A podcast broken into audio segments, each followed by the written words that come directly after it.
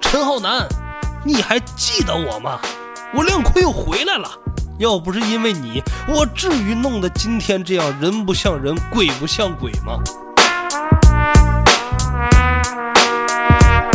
一个大哥大拍过去，直接吐出四颗牙。哇！就在 MB 仔捂着脸大声哀嚎的时候，直接拿着这个大哥大就塞到嘴里面，一顿搅和，再一拔出来的时候，门口一颗牙都没有了。我靠！申记，帮我去找最好的大夫，我要做开颅手术，我要把我脑袋里面所有的癌细胞通通摘出来。我要治好我自己，我还不能这么死！我要把狂人那小子碎尸万段！真是如同天上降魔种，真是人间太岁神。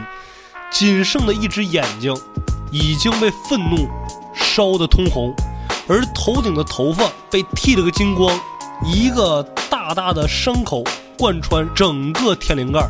而且那道伤口上面只有一层薄薄的皮肤，甚至隐约的可以看见皮肤之下血管正在一下一下的跳动。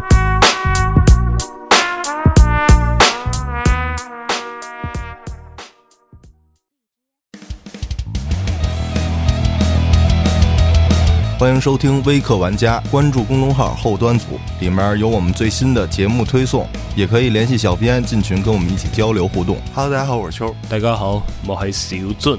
今天呢不是跑团，所以呢咱们把亮坤给他结束他，咱们今天让他死啊，整死他。对，亮坤完之后咱们再录跑团。而且之前咱们答应好了，大家说要录跑团，那么说到肯定就会做到。在今天讲亮坤开始之前呢，先跟大家提这么一嘴，可能有听众已经听出来了，说：“哎呦，小俊怎么声音略显疲态呢？”啊，因为前段时间坐这个火车赶春运回来，这一路上呢也是有点颠簸，染上了点小感冒啊。但是为了不去割大家，所以今天稍微好一点的，就赶紧跟秋哥一块儿把这个亮坤的故事奉送给大家。这一到过年了，都病了，嘉哥呀，黑老师啊，老安呀，你啊，是，真奇怪。正好今天把亮坤的故事。给大家一讲，然后所有人咱们都休息休息，等状态好了的时候，打足一百二十分的精神，咱们再给大家奉献上大家期待已久的跑团。那行，那今儿咱们整死两坤。好嘞，那闲言少叙，咱们书归正传。上期故事讲到啊，陈浩南领着自己的好兄弟们，包括什么大飞呀、大天二啊、包皮等人，陆陆续续的就返回到香港了。只不过呀，陈浩南一行人在澳门的时候已经是元气大伤，所以就算返回到铜锣湾，那当务之急也一定是按兵不动，先休养生息一番。这户口本都给消了，对，已经是就剩他自己单独一篇了啊。但是这边陈浩南他们正在稍事休息，而咱们画面稍一跳转，跳转到阿郎这儿的时候，他可是一分钟也闲不下来。这个阿郎啊，再跟大家稍微的回顾一下，就是之前大天二结识到的那个好朋友哦，黄色头发，年轻的时候曾经在赌桌之上击败赌王贺新的那个年轻俊朗的男子，他就是阿郎。现在呢，拜入了这个亮坤的门下，为亮坤做一些事情。虽说名义上是亮坤手底下做事儿，但实际上这个阿郎啊是被曹四给招揽过来的。阿郎啊看着陈浩南已经返回了铜锣湾，而自己呢也马不停蹄的跟着陈浩南来到了香港。而阿郎呢来到香港之后，自己毕竟常年在大陆发展，来到一个陌生地方，人生地不熟啊，第一件事儿肯定是。招来小弟来丰富一下自己的党羽，而在香港这个地盘啊，社团众多，比如咱们熟知的，像什么红星啊、东英啊、老福啊这些各个老牌的厂牌，已经把市面上那些古惑仔都收揽的七七八八了。啊，街上没有坏人了 哎，对，基本上都已经被纳入麾下了。啊，都有组织了。而阿郎这个时候，如果再想要丰满一下自己的羽翼，只能剑走偏锋了。而阿郎本人呢，头脑啊也是非常的活络，于是乎直接把格局打开。既然街道上面没有闲散的古惑仔了，那么咱们不妨就把这个魔爪伸向了校园之内。啊，从小培养，对，而且此时啊，由于香港的这个古惑仔非常非常的多，大家都在街面上讨食吃啊，嗯，所以也不乏很多校园中的这些小古惑们。其实名义上是学生，但实际上已经跟古惑仔没什么区别了。毕竟打陈浩南那年，他们学校里面就有像什么花费的呀等人这种的古惑仔存在了。哦，就一直有这个传统。哎，对，阿郎呢就带着自己的近身沙胆到学校里面去招收这些同党。何为同党呢？一说这俩字怎么写，各位就明白了。同呢就是儿童的童，党啊就是党派的党，用这些来代指那些学校里面的小古惑们。而阿郎呢，作为一个市面上行走的大哥，想招揽这些同党呢，自然手到擒来了。直接掏点钱呢，收买收买，拉拢拉拢，快速的积攒了一大批的门生。而这些门生里面啊，以肥师、MB 仔、佳佳和麦吉等人为首。这都是孩子是吗？对，其实说到年龄啊，也就是十六七岁左右。哦，这名儿倒挺凶的。对，但是一个个，别看他们是同党，那动起手来啊，更是让很多街面上混的古惑仔那都冷汗直流啊。哇，第一点是什么呢？年纪小，下手没轻没重。其次啊，仗着自己是未成年，就算真是做了一些比较过分的事情，也不可能被送到监狱，顶多呀是被送到少管所管教管教就 OK 了。所以啊，这些人就有恃无恐。嗯，而阿郎呢，招揽这些同党，也不给他们派发一些什么打生打死的任务，主要啊是让这些同党拿着四仔去学校里面去兜售去，说给这些学生卖点什么橘子粉啊，什么快乐丸啊，反正这些孩子也不懂事儿，你就告诉他们是好东西。现在学生啊兜里有的是钱，你就赚他们钱，咱们赚的盆满钵满就完事儿了。真孙子。对，虽然这个手段呢并不光彩，但是这条路子还真是非常的可行。很短的时间内，就帮阿郎等人获得了大量的原始资本积累。而无巧不成书啊，就在这个什么肥师啊、MB 仔呀、佳佳等人招摇过市的时候，这个佳佳就被另外一个人给盯上了。这个人呢，也不是外人，正是陈浩南手底下最老的一批小弟中的铜锣湾双皮之一的包皮。看上他了。哎，这包皮本身就女人缘极次，面对同龄的人呢，面对一样街上玩的些小太妹啊，人家根本就不正眼看包皮，包皮也就想着说，我能不能仰仗自己这个多年在江湖上玩耍的经验，去拍护一下这些小孩儿啊？这不是就是电影里那剧情吗？哎，没错，嗯，这边包皮想着，哎呀，我想拿我这些话术去把妹的时候，其实包皮已经落入了佳佳的圈套了。因为虽然说呀，包皮在江湖之上可谓是非常的窝囊，而且非常的不起眼儿，但是在这些同党的眼里面，这个包皮可能已经算是一方大哥了，所以大家都对包皮这路人物有一些了解了。佳佳一看包皮对自己这个眉眼之间呐，语言中的温柔啊，就大概猜到了，说包皮应该是对自己有点好感。于是乎呢，也没拒绝包皮，一来二去就偶尔卖一点儿那种风骚吧，就把包皮勾得死死的了。啊，而佳佳这边不愧是最毒妇人心呐，她想着是我勾把上了包皮之后，我从他嘴里面套话，他既然作为陈浩南的贴身小弟，那么我俩日久生情，一来二去，他肯定会跟我透露一些他们最近的行动。我只要把这个行动原封不动的上报给阿郎，那么阿郎再去提前剿灭陈浩南。等有一天阿郎立了功了，那我佳佳不也是头号的功臣吗？啊，只不过呀，这个人与人之间最重要的是什么呀？最重要的就是沟通。佳佳这边啊，虽然心底里面已经打下了天衣无缝的计划，但是她忘了把这计划告诉自己的这个信子，就是忘了告诉自己男朋友肥师了。啊，而肥师呢，也是一个非常暴怒的主。一来二去，他总会看到佳佳跟包皮厮混在一起。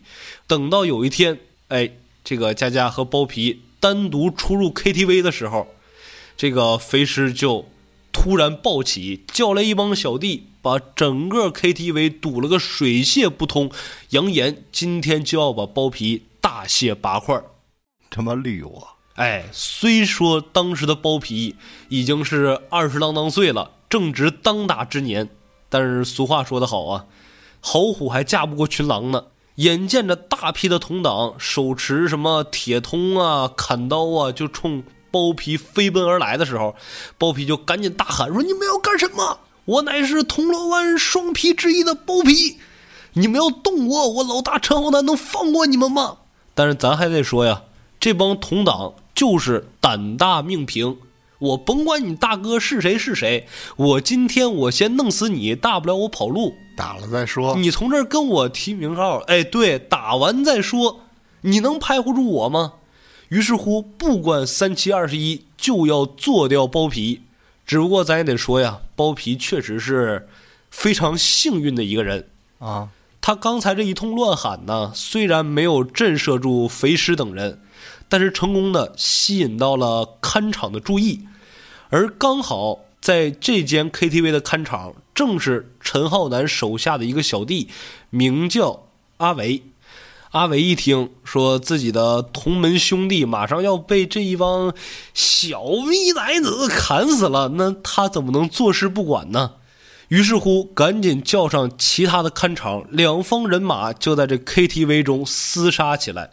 咱之前也说了，这些同党，你就是再悍不畏死，说到底，十六七的小孩儿，你跟一群常年在街边上混的这些大古惑仔、成年古惑仔比起来，那根本就不叫事儿了。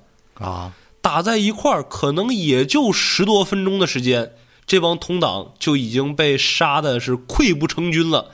领头的肥师也是屁滚尿流的就跑，而阿维呢，秉着斩草除根的道理，根本就不想放这些同党跑路，于是乎调动着人马就要前去追杀。此时的包皮呀、在家家的蛊惑之下，拦了阿维这么一道，说：“哎，兄弟，犯不上。”一帮小孩儿刚才就是喝多了，你说你要是真上手，你把他们全都砍死了，那他们家长不得来找吗？你知道他们家里面都是干啥的吗？万一有一两个报警的，那不给咱们南哥找麻烦的吗？哎呀，行了，今天这事儿就这么过去了。等哪天我见着南哥，我肯定在他面前好好夸奖夸奖你，阿伟，你真是那个。此时的阿维呀，虽然已经看出来包皮整个人都非常非常的不对劲，但是碍于同门兄弟，也不好多说什么，并且此时此刻呀，并没有包皮特别反常举动的实质性的实锤，于是乎这件事情也就就此按下了。虽说同党这面暂时是老实了一点，因为刚刚被打得屁滚尿流嘛，但是反观阿郎这边。可谓是风生水起啊、借着自己羽翼壮大这个功夫，到处开设什么酒吧呀、三温暖呐、KTV 呀，哈，一鼓作气就在铜锣湾的地盘开设了八间自己的厂子。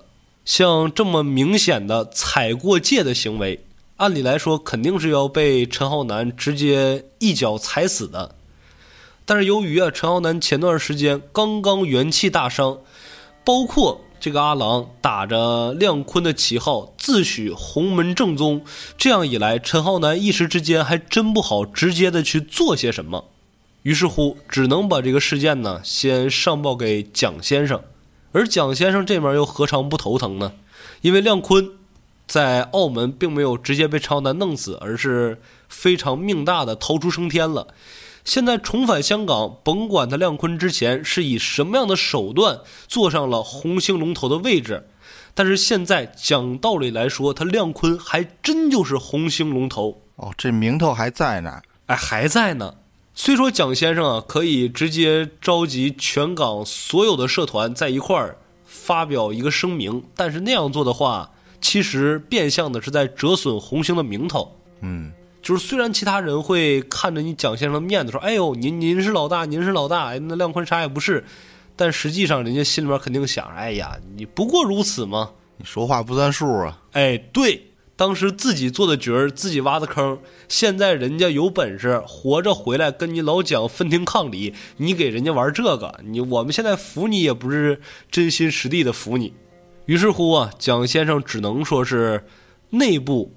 发下这个江湖追杀令，让全港红星所有的十二个画室人，只要一见到亮坤，就把亮坤立刻抹杀掉。而除此之外呢，目前也确实没什么太好的办法了。说完了陈浩南这边的处境，咱们再看一看亮坤这边。此时的亮坤呢，之所以没有频繁露头，并不是他亮坤懂得了收敛，懂得了隐忍。而是他实在心有余而力不足，太元气大伤了。他何止是元气大伤啊，半条命都没了。哎，现在的亮坤整个人躺在 ICU 里面，浑身上下打满了绷带，而且隐隐约约可以看见那绷带呀正往外渗着脓血。哇，这么惨！何止是惨呢？全身上下百分之九十五以上的面积烧伤。这还怎么扑腾啊？只能说是吊着最后一口气儿，从这儿调兵遣将，希望有朝一日可以扑倒陈浩南，搏杀老蒋，自己坐上这个红星龙头的位置。而且呀，经过两次的爆炸燃烧事件，此时的亮坤呐，不光是身体受到了极大的伤害，整个人的头脑啊，也近乎是癫狂了。真是应了那句话：“大难不死，必有后福。”阿郎这边呢，在香港铜锣湾的地盘混得可谓是风生水起，而陈浩南这边呢，收到了蒋先生下达的江湖追杀令，于是也不含糊，立刻调兵遣将，找到了大飞呀、大天二啊，让他们所有人领命一块儿去扑杀亮坤在港的这些厂子。只不过呀，这个佳佳已经奸计得逞了，在包皮的口中，他套得了陈浩南进攻阿郎厂子的具体人员规划以及时间分配等等等等，就是这些重要信息全都到手了。啊，并且转头就把这信息全盘托出给阿郎，那阿郎就相当于是在这场战斗之中开了天眼了。调兵遣将，用兵如神，并且有狂人坐镇，一举重创陈浩南，直接是把陈浩南和大飞的两个得力干将双双打进医院，并且陈浩南和大飞手底下的这些兄弟总计受伤人数在一百人左右。浩南和大飞主动出击，但是受到了如此重创。于是只能赶紧把这个情况汇报给蒋先生。蒋先生听到这个消息之后，也是大吃一惊。我手下两员悍将同时倾巢而出，怎么可能落得一个铩羽而归的境界呢？不对，这个亮坤周围呀，肯定还是有狠人。于是乎，也不敢含糊，立刻就找来了全港的双花红棍、立花证人来一块商讨此事。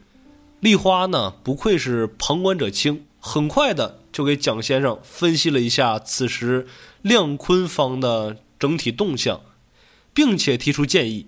丽花的建议什么呀？亮坤这边虽然有阿郎啊，有一众小弟，但是实际上真正的顶级战力也就只有狂人一个人。如果咱们真的可以把这个狂人做掉的话，那么亮坤就不再被称之为威胁了，就轻而易举的就干掉。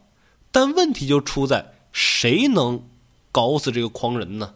当然，之前丽花也说过，如果让他来讲的话，那此时此刻能干掉狂人的也只有天收莫属了。哦，而这个提议一出，立刻就遭到了大飞的否决，因为以大飞的角度来讲，我兄弟被狂人重创了，那理应是我去给我兄弟报仇啊。再者说了，全香港这么多矮骡子，难道就没人干得过这个狂人吗？就非得去宝岛请人来收拾他吗？我大飞一万个不服，一拍桌子就出了会议室了。陈浩南见状啊，就赶紧去劝大飞。而至此，本次的会议也就算是不欢而散了。没讨论出来什么结果呀？就先杀狂人呗。对，先杀狂人，而且得请这个天收。就是他们找不着亮坤在哪医院的是吗？对。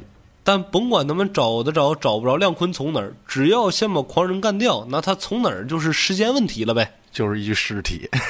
对，那这边呢，陈浩南还是给大飞做心理工作，说：“哎呀，兄弟，你的话我完全能理解，但是你得这么想啊，如果咱们去跟狂人干，那肯定受伤的是咱们自己人呢。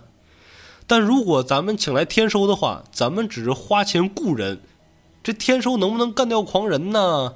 干掉狂人需要受多少伤、流多少血、死多少兄弟，那是他们的事儿，咱们不心疼啊，对吧？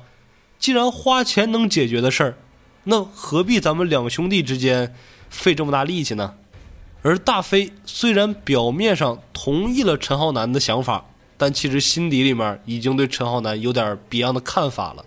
他认为陈浩南，你这几年上位。越是往高处走，你胆子越来越小了。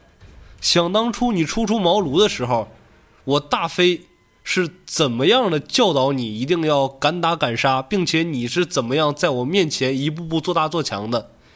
当时的你，我大飞非常认可。但是时至今日，陈浩南，你可能有点不是那个了，有嫌隙了。俩人，对他认为陈浩南呢有点怂了，可能想想那杯子。陈浩南，哎，对，当年那杯子摆在你面前的时候，我是怎么救的你？你再想想，你今天你能跟我提这些，你你小子有点不是那个了。但甭管陈浩南和大飞这面正在如何如何的沟通，与此同时，一个惊天惨案也即将发生了。啥呀？由于包皮呀被佳佳美色的诱惑，以至于他再一次的。向这个小姑娘透露出了一些关键的信息，而这个信息有多关键呢？包皮在无意之间说出了红星受伤的这些兄弟他们的聚集地。啊，之前不是说了吗？红星的兄弟被阿郎他们的人给重创了，受伤了一百多人，并且还有两个带头的大底。他们受伤之后，肯定不能全天的待在医院呢。那时间长了，条子肯定去搜查。于是乎，他们只能治好伤之后，躲在秘密的小据点里面。而就是这个据点的位置，被包皮无意之中透露给佳佳了。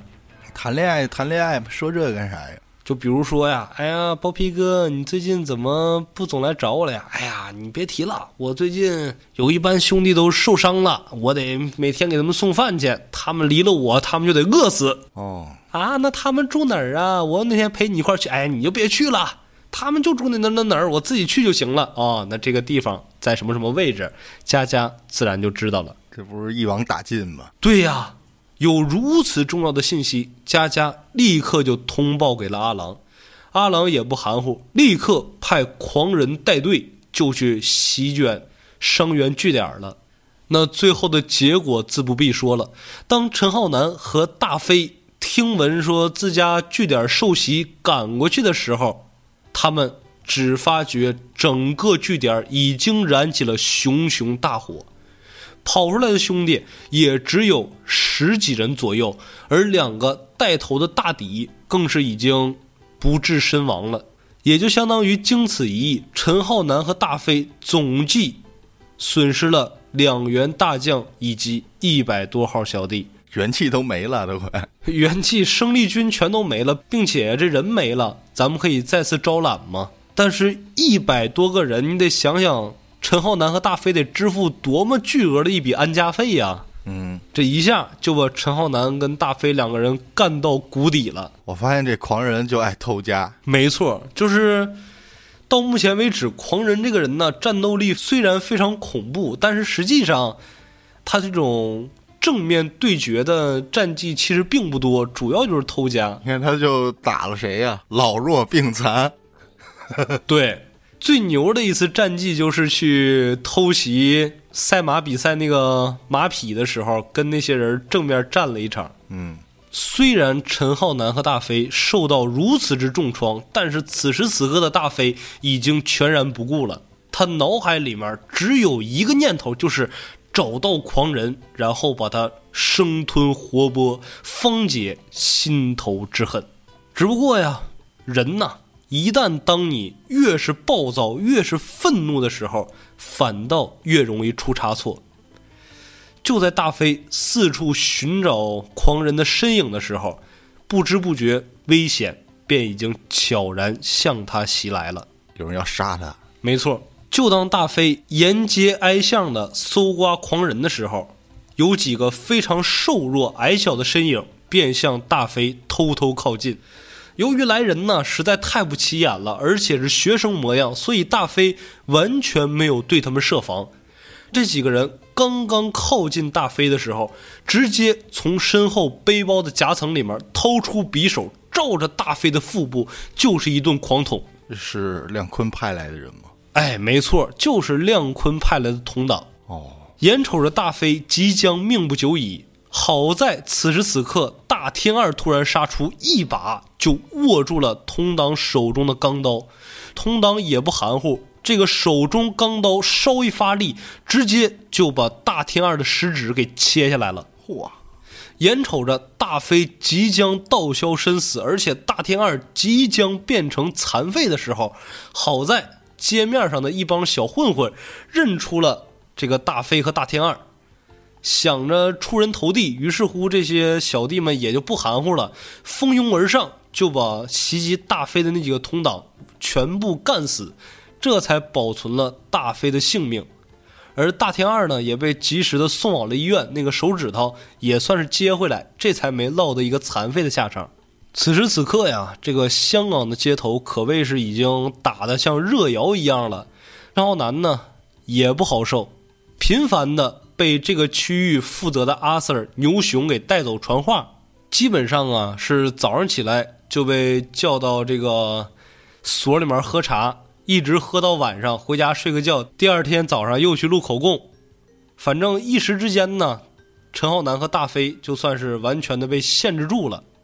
只不过此时的阿维，就是之前在酒吧里面救下包皮的那个陈浩南的小弟，渐渐的察觉到了一些不对劲。因为陈浩南呢被警方盯住，而大飞又身受重伤。此时的包皮作为陈浩南的心腹，理应啊是经常去看望看望大飞，帮陈浩南排忧解难。此时的包皮整个人可谓是来无影去无踪。即使偶尔被红星的兄弟发现，也就是搪塞两句，然后就匆匆离开了。至于去哪儿，那就不得而知了。长此以往，阿伟就怀疑有没有可能包皮就是那个二五仔，就是包皮导致这么多兄弟惨死。于是乎，就把这个发现告诉了大天二，希望大天二可以继续调查一下。如果真是包皮的话，那就赶紧把包皮家法处置，以免日后落得更大的损失。而大飞这边眼瞅着自己身负重伤，短时间内想帮兄弟们报仇雪恨已经是难如登天了，于是乎只能同意了陈浩南之前的想法，让阿南赶紧致电山鸡，从宝岛摇人，摇来山鸡，摇来毒蛇帮，摇来天收。赶紧解决香港的闹剧，而收到邀请的山鸡呢，也是不含糊，立刻带着大队人马，强势的上演了一出猛龙过江，是要帮助陈浩南干掉亮坤。而且此时此刻的山鸡啊，并未像故事后期一样嚣张跋扈，此时的山鸡还是非常的谦逊的。而山鸡到港之后呢，陈浩南他们就赶快商议如何让天收去解决狂人。每当他们一聊到这个话题的时候，丁瑶啊就有意无意的开始咳嗽，然后说自己难受。众人呢虽然看出来了丁瑶有意的去隐瞒什么，但是也不好直接问，为什么丁瑶会做出如此不合时宜的举动呢？是因为丁瑶担心自己的这个结义兄弟天收，他干不过狂人。哦，按理来说，天收的实力不应该让丁瑶有如此担忧啊。那咱们这块必须得交代一个小的背景了，就是天收已经是身患绝症了，带病了。对，而且这个病是脑癌，哦，已经时日无多了，并且这个脑癌压迫视觉神经，导致天收本就不怎么样的视力雪上加霜，因为他之前有一个眼睛不是打擂的时候让那个鬼冢给抠掉了吗？反正战斗力降低了呗，对，现在属于是一个半瞎之体了。半瞎之体对，就是如此的一个状况，你在打全盛时期的狂人，啊，整不好就是要赔了夫人又折兵啊！非得单挑嘛，不能以多欺少嘛。哎，其实很多人都有这个想法，这个提议被天收给回绝了。嗯，天收认为自己在宝岛打拼了这么多年，什么宝岛巨人、杀人机器这些名号，自己是一个非常合格的战士。那么战士一定要光明磊落的死在战场之上，所以啊，天收本身是非常愿意去跟狂人对拼的。只不过他这个身体情况，他的意思是我就是死，我也死在战场上。但他一个人这么想，其他人肯定是不希望他死啊。所以说一时之间，众人还真拿不定一个主意。时间呢，这么一晃就过去了半个多月，而在这半个多月的时间里面，陈浩南还因为一些小插曲结识到了一个红颜知己，而这个红颜知己的名字叫做尤彩妮。这个尤彩妮啊，她本身是一个社工出身，就专门负责去教育孩子。就比如说这个社区里面哪个哪个孩子出现了一些什么心理状况啊，他去负责疏导之类的。嗯，而之所以这个尤彩妮和陈浩南结识，也是因为尤彩妮在街上被小混混侵扰，然后陈浩南当街英雄救美。可就因为如此一个举动，让尤彩妮认为陈浩南是一个有情有义的江湖歹楼，于是乎就想请陈浩南出面去解决一下他认识的几个孩子的心理问题，而那几个孩子。正是肥师、M.B 仔等人，这不是完美衔接上电影那个剧情？哎，没错，这块儿当老师去了，就衔接上了。对，就是教育肥师，只不过漫画之中比电影里面更加血腥一些。陈浩南此时并不知道 M.B 仔、肥尸等人的身份，而尤彩妮呢，也把教育肥尸等人的事情告诉了肥师，这样两方就产生了一个信息差。陈浩南不知道自己教育的人是谁，而肥师等人知道陈浩南马上就要跟他们会面了。啊，于是乎啊，肥师等人就在两方人见面的当天，在见面地点已经埋伏了大量的同党，并且每个人都带着什么砍刀啊、钢叉呀之类的，是要干掉陈浩南来博取自己的功名地位。会面时间一到，陈浩南只带了大天二两个人来到了地点，而肥师等人也早早的在约见地点这个茶餐厅里面等待着陈浩南。两方人呢一开始见面的时候聊的还挺好的，陈浩南说什么，肥师们哎哎对对对，哎大哥您您指教的是，哎没错没错，说的对说的对。时间这么一晃就过去了一个多小时，肥师眼见时机差不多了，就跟陈浩南说：“哎，南哥，您这给我们讲了半天，也是辛苦您了。我就叫两杯喝的，咱们一边喝，你一边慢慢说，我再好好听着。我以后肯定走正道。”本身呢，陈浩南这边是非常欣慰的。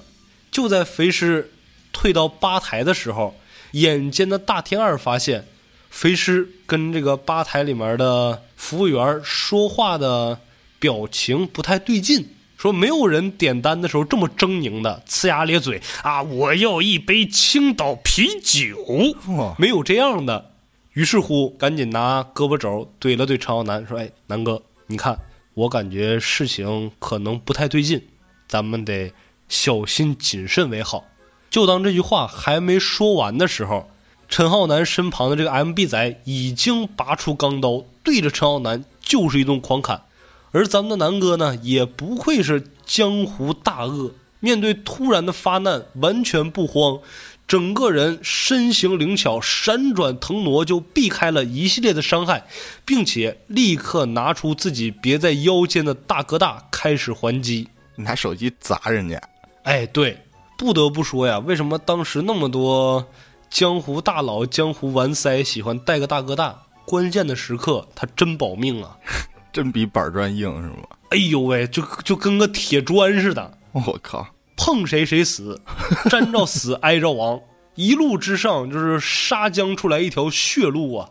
把这个 MB 仔打的，一个大哥大拍过去，直接吐出四颗牙。哇！就在 MB 仔捂着脸大声哀嚎的时候，直接拿着这个大哥大就塞到嘴里面一顿搅和，再一拔出来的时候，门口一颗牙都没有了。我靠！就是这么残忍，肥尸眼瞅着 MB 仔败下阵来，立刻挥刀前冲。那大天二也不含糊啊，直接伸手就把旁边这桌客人的那个铁板烧给拿起来了，通红的铁板直接就招呼在这个肥尸脸上了，立刻就烫的肥尸嗷嗷悄叫唤，抱头痛哭。只不过就在陈浩南和大天二还要继续殴打肥狮和 MB 仔等人的时候，哎，同党之中的三号人物麦吉出现了，而且麦吉这次来不但是自己来，并且引了一大帮小弟，一边来还一边给自己呼喊加油呢。说兄弟们别怕，咱们干死了红星那么多人，什么长毛熊啊、打把华呀，都被咱们干死了，咱们还怕他们不成？兄弟们上！不喊不要紧，就这么一喊，陈浩南和大天二这个时候才意识到，眼前这些同党正是杀死自己一百多号兄弟的罪魁祸首。嗯，虽说仇人见面分外眼红啊，但是作为江湖大佬，陈浩南他们也知道自己双拳难敌四手，如果再恋战下去，应该是讨不到什么好处。于是乎，眼疾手快的陈浩南一把拽上尤彩妮，并且。给了大天二一个眼神大天二直接伸出大手，一把就把这个佳佳给抓住了。陈浩南俩人带着两个人质就夺路而逃了。这边呢，陈浩南和大天二成功突围，并且抓获了尤彩妮和佳佳。尤彩妮这边被陈浩南他们抓着之后是完全不慌啊，因为他真的什么也不知道啊，嗯，整个人就是一个傻白甜的状态，一问三不知。反观佳佳这边，整个人呢是一脸的愁容惨淡，在大天二的三言两语威胁之下，就有点神情紧张，有点濒临崩溃了。可相比于佳佳来讲，包皮的脸上更是面如死灰，而也就是包皮的这个举动，让大天二一下想起来前段时间阿维跟他说的，这个包皮很有可能就是二五仔这件事情。大天二。突然心生一计，就把包皮叫过来了，说：“包皮啊，我跟南哥刚刚突围，啊，已经是累得不行了。那现在就把审讯佳佳和尤彩妮的事就交给你了。我们怀疑啊，这个佳佳肯定知道埋伏在咱们兄弟之中的奸细是谁。你今天不管用到什么手段，一定要把这个人名给我套出来，你明白了吗？”包皮听闻这个话，整个人已经结巴了。啊啊啊啊啊！我我我我呀，二哥二哥，你别闹了，都都知道我胆子小，我我我我我我我我哪能问得出来呀？是吗？你包皮胆子小啊？啊？我看你胆子最大了，出卖兄弟的事儿你都做得出来，你他妈还有什么做不出来的？话已经说到这个地步，包皮是奸细的事儿，再也瞒不住了。大天二和陈浩南站起来，就对包皮一顿的拳打脚踢，整个人对比电影之中包皮被打的那个状况是有重无轻啊，打的包皮也就剩最后那么一口气吊着了。即使是浑身披血，包皮还是止不住的磕头，一边磕头一边哭，说：“南哥，你就饶了我这一次吧，我从小我就跟着你啊，我是什么样人你还不知道吗？”我我本意真不是为了出卖兄弟啊，我我也是被骗了。南哥，你就饶了我这一次吧。其实实话实说呀，像出卖兄弟这种江湖大忌，不管放到谁身上，肯定都是杀之而后快。嗯，只不过此时包皮的话，让陈浩南心里面真的是五味杂陈呐。他想到了很多人，比如说最早跟着他的曹皮，比如说让陈浩南一直魂牵梦绕的西西利。陈浩南自己纵横江湖这么多年，仍然会为情所困。那包皮这种没见过世面、没见过女人的这么一个小厨，他又怎么可能不会为情所困呢？难道自己真的要对童年的伙伴痛下杀手吗？曹皮已经死了，难道自己还要亲手解决了包皮吗？最终啊，陈浩南还是没有狠下心来，把包皮打晕之后，就跟佳佳还有尤彩妮，把他们三个人一块儿关到了这个屋子里面。陈浩南打算自己先找到肥尸，然后干掉肥尸，把整个事情来一个死无对证，这样也许还能。保下包皮的性命。咱们再说肥尸这边，女朋友佳佳被陈浩南等人给掳走了，自然也是非常着急呀，就赶紧把这个事儿禀报给阿郎了。阿郎一听自己小弟的女人被绑了，那赶紧摇人呗。嗯，把这件事儿汇报给了亮坤之后，亮坤让阿郎先别急，并且派出了香港大银娃麦当娜去安抚肥尸等人。反正就是在麦当娜一整晚的苦口婆心的安抚之下，肥尸等人呢已经把这个佳佳忘得一干二净了。但是这个时候反倒是阿郎不干了，说出来混呐，一点义气都没有。自己小弟出事了，你不去管，那以后谁还真心实意的跟着你干呢？于是乎，这个阿郎就跟陈浩南约战，而约战的地点就正是大雾山。而约好了这个作战地点之后，陈浩南第一件事儿就是立刻去寻找大飞，把这个约战的消息告诉大飞，让大飞也派兵遣将过来协助自己。在两个人聊完天临走的时候，陈浩南在饭店里面又打包了好多的饭菜，大飞就疑惑了呀，说你现在自己一个人住，刚才咱俩聊天的时候你也已经吃过饭了，你怎么又打包这么多饭呢？陈浩南说：“哎，我我我懒，我平时不好做饭，我就打包点呗。”他说：“嗨，兄弟，你这打包回明天都凉了，你再热也不是那味儿了呀。你听我的，明天咱再出来吃呗。”说：“哎呀，不，我打打打包点我家那狗，我家那狗饭量大。说你你疯了，你狗饭量再大，你给狗点六个菜儿，你至于吗？”陈浩南：“哎呀，你别管了，兄弟，赶紧回去好好休息，明天咱们开战。”也就是陈浩南这个扑朔迷离的话术啊，让大飞心里面更是犯嘀咕了，说不对，陈浩南有事瞒着我。于是乎，陈浩南从前面开车一路走，大飞从后面开车一路尾随。陈浩南之所以带这些饭呢，是为了给尤彩妮等人带回去，比如别饿死了。嗯。而这边陈浩南刚一开门，确实这个尤彩妮等人都已经饿得不行了，把饭拿过去。就开始吃饭，这个时候啊，再看包皮，这个舔狗本色是尽显无疑呀。说：“哎呦，佳佳，你吃这个？哎，来来来，来一筷子这个。”佳佳：“哎，我不吃，你别烦我了。哎，你讨不讨厌呢？”就眼前的一幕啊，给大天二看的是快气死了，已经，直接把那饭拿起来，照着佳佳脸上啪一下就扣过去了，说：“死八婆，你爱吃不吃？”要不是看在包皮的份上，我现在我就砍死你了！你以为你有命活呀？就在大天二话音未落的时候，房间外又传出来一道声音：“嗯，他娃的，什么有命活没命活的？你以为他们俩谁能活得了啊？我现在我就砍死这个三八，然后再把这个出卖兄弟的肥猪我一块儿给他砍死！”说出这句话的不是旁人，正是大飞。此时的大飞啊，就好比是武则天死老公，已经失去理智了。陈浩南抓到了出卖兄弟的包皮，没有立刻加法处置，反倒给养起来了，并且还欺瞒大飞。这事让大飞发现之后，已经是整个人疯了呀，举刀就砍，要砍死包皮。而陈浩南呢，看到此时失去理智的大飞，也是死死的挡在大飞身前护住包皮，直到是包皮顺着后窗户已经翻出去逃走了，而自己身上也已经被大飞开出来了四五道口子，这才将将停下。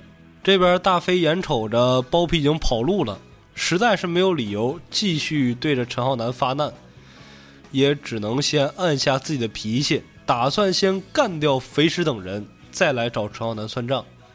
于是大雾山的决斗也就拉开了帷幕。大雾山之上，大飞陈浩南跟阿郎、青霞等人斗得正酣的时候，与此同时，狂人和天收也见面了。这两个杀人机器一见面的时候，并没有像众人想象之中立刻剑拔弩张，开始浴血奋战，而是两个人十分有默契的。上了各自的座驾，然后一块儿驶离了现场。那他们去哪儿了呢？是去到了一家没什么人的小酒吧。两个人呢，到了酒吧之后，便开始相互畅饮起来。畅饮到酒意正浓的时候，没有任何前兆，两个人就打在一块儿了。喝着喝着，直接一大逼斗是吧？对，就是两个人一开始抱着膀喝，哎，兄弟，好身手啊！哎呀，早就听说你了，你真是那个啊，你也是那个，你也是那个，你他妈说什么呢？差不多吧，就是喝到高兴的时候，突然就动起手来了。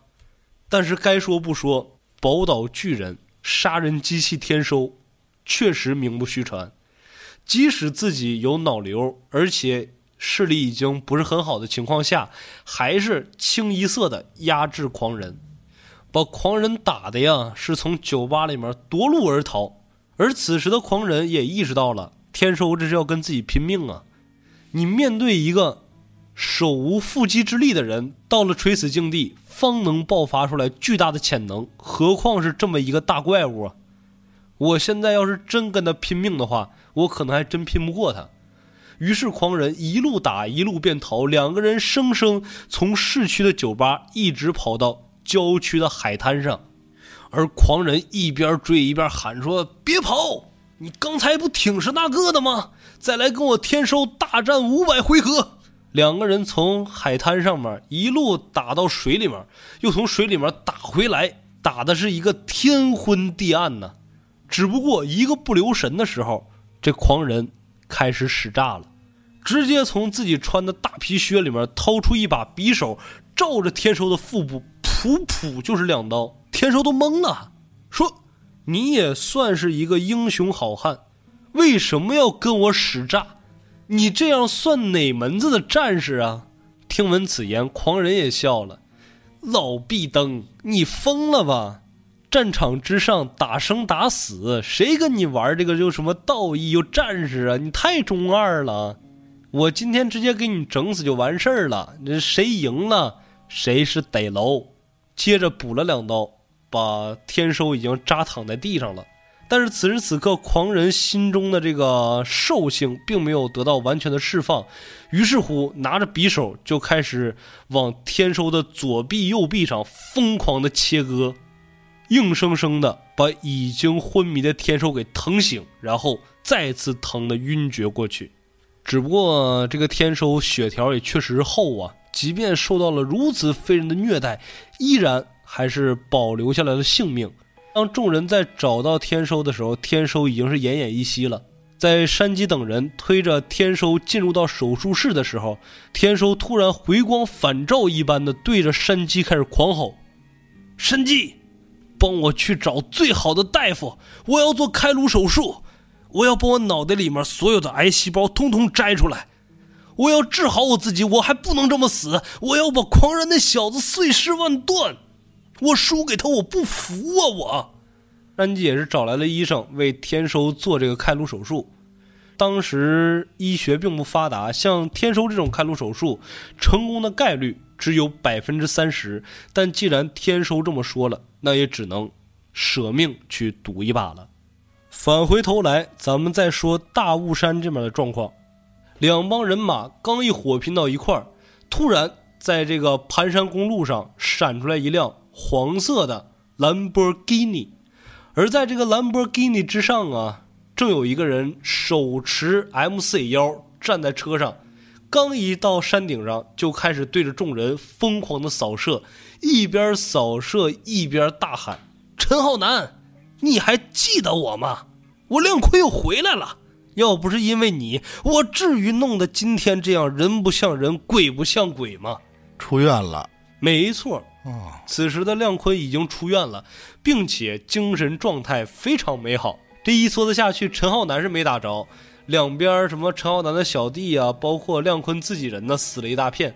而且在子弹打光之后，立刻坐上座驾就开走了。反正经亮坤这么一搅和吧，没过多一会儿，警察也来了。当警察来的时候，两方的大佬都已经跑得差不多了。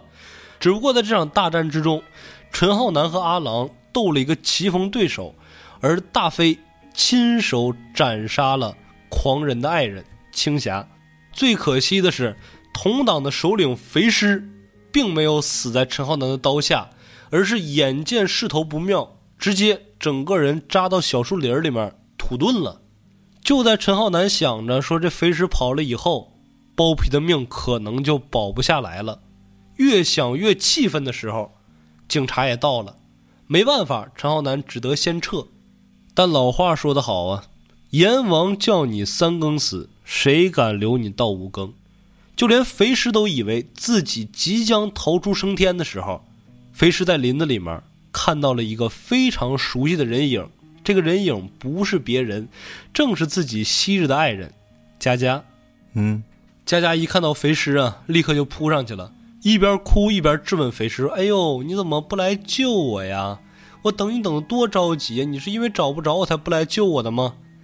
而此时的肥尸刚刚逃出升天，整个人亢奋异常啊，就说话已经驴唇不对马嘴了，并且一门心思就想着趁此机会，在这小树林里面跟佳佳发生一点活塞运动。而眼瞅着自己昔日的爱人已经变成了这副鬼样子，并且满脑子里面完全没想着自己，只想着这个男欢女爱之事，佳佳也彻底看清了眼前这个人真实的秉性，于是乎，伸手从自己的后腰掏出来一把小匕首，就了结了肥师的性命。哇！为什么能确定了结了肥师的性命呢？因为我认为，一般呢，一个人被捅个七八十刀是没有理由活下去的，毕竟他也不是主角。哇，真的是疯了，基本上扎烂了都。而咱们刚才也说了，这个警察已经包围整个大雾山，并且已经开始地毯式搜索了。这个时候捅人七八十刀，往哪儿跑啊？没想跑呗。对，压根儿也就不想跑了。只不过，当警方已经把包围圈锁定在佳佳附近的时候，就要实施抓捕了。从树林里面闪出一道人影，一把推开佳佳，就把佳佳手中的刀攥在了自己手里。而此人正是那个胆小怕事的包皮。而此时的包皮之所以抢过佳佳手中的利刃，是因为包皮已经打定心思了，他。想勇敢一次，想要为自己的爱情来买单一次，他决定帮佳佳顶罪，说是自己杀死的肥尸啊！不是脑残吗？他太爱她了，他不忍心看着佳佳进到监狱里面，下半生毁了呀。于是乎，他去为佳佳顶罪，希望佳佳可以拥有一个美好的人生，然后忘掉自己。而也就是因为这个行为，包皮。被判入狱，一级谋杀，基本上就是牢底坐穿了。真顶罪去了呀！真顶了。虽然陈浩南听闻包皮这些脑残行为之后，也是去监狱看他了，包皮就一个劲儿的跟老大对不起呗，说：“哎呦哥，我真不是故意的，我确实没想过说要害死咱们一百多号兄弟，您也别管我了。”反正你们也别难为佳佳，是我自愿顶罪的，我就这样吧，你就让我烂在监狱里就得了。而陈浩南表示呢，甭管他包皮再怎么烂人，终归是自己的好兄弟，他会想尽一切办法把包皮捞出去的，剩下的包皮就别管了。而至此，这个阿郎手下的同党算是彻底被清除的一干二净了。而现在的当务之急。就是陈浩南等人需要赶快找到佳佳，让他出庭作证，因为佳佳是当时案发的唯一目击证人。只要有他出现帮包皮作证，那么包皮很有可能还有一线生机。只不过陈浩南能想到的，亮坤又怎么会想不到呢？于是乎，双方人马就找到佳佳这件事情，又开始相互明争暗斗起来了。虽说呀，陈浩南等人长期混迹在香港街头，找个人什么的呀，对他们来说根本就不是难事儿。但问题在于什么呢？这次找的人呢和以往不一样，这次找的这个佳佳是一个小孩儿。你说要是让大人去找小孩儿啊，未必好找。嗯，但是如果一个孩子去找另外一个孩子的话，那一门灵啊。因为亮坤这边虽然肥尸死了，但是 M B 仔，然后什么麦吉等人不是还在呢吗？很快呀，M B 仔他们就锁定了佳佳的位置。应该就是在屯门这一带活动，而亮坤等人确定了佳佳的位置以后啊，也没有立刻动手，而是先去找到了韩家三兄弟里面负责坐镇屯门的恐龙，让他负责去帮助 M B 仔等人找到佳佳，而开出的好处呢是三十万的港币，说只要把这个小姑娘找回来，这三十万就是你的了。恐龙一听还有这好事儿，找一个人三十万，自然是立刻就答应下来了。在一个月黑风高的夜晚，佳佳独自穿行在这个街上的时候，就已经被 M B 仔等人给锁定了。直到是佳佳走到了一个非常僻静的角落，这 M B 仔从后面猛地叫住佳佳了：“哎，佳佳，你去哪儿啊？”佳佳一看。来人是自己的昔日好友，于是也没设防，就跟他们简单的攀谈了几句。聊着聊着呀，佳佳就感觉到了，说这 M B 仔不对劲，因为 M B 仔的眼神之中啊，并没有往日的神情，反倒是一副渴望的表情。具体渴望什么呢？那就不得而知了。并且一边聊天啊，一边这 M B 仔就朝佳佳身边靠近。当佳佳反应过来，刚要跑路的时候，这 M B 仔一伸手，啪一下，就叼住了这个佳佳的腕子，紧接着从兜里面掏出来匕首，就开始一点一点的折磨佳佳，就从什么身上划一刀啊，手上划一刀啊，就开始一点点折磨了。但是这时候咱要说了，如果 M B 在手起刀落，一刀封喉的话，那这事儿还则罢了。可就是他这个恶趣味一上来，折磨佳佳的这么一会儿功夫，佳佳的呼喊声就吸引到了附近人的注意，而附近的人呢，也不是旁人，正是陈浩南和尤彩妮。M B 仔眼见陈浩南已经向自己靠近了，自知不敌的 M B 仔就立刻想要灭了佳佳的口，但是佳佳受到死亡威胁，所以也是爆发了自身的潜能。一把挣脱开了束缚，就朝着远处跑过去。那你跑，他追，他插翅难飞。三个人在月色之下就展开了一场追逐的戏码。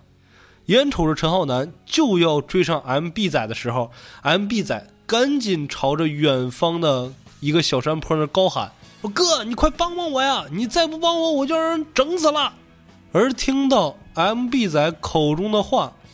远方山坡之上的人也不含糊，立刻三步并作两步就朝着陈浩南冲了过来。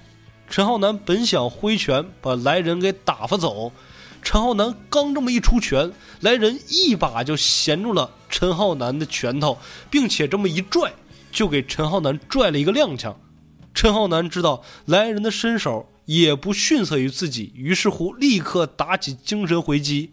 而这么掐招换式之间，借着月色，陈浩南就看清楚了来人的身份，正是和自己一样，身为红星十二化石人之一的恐龙。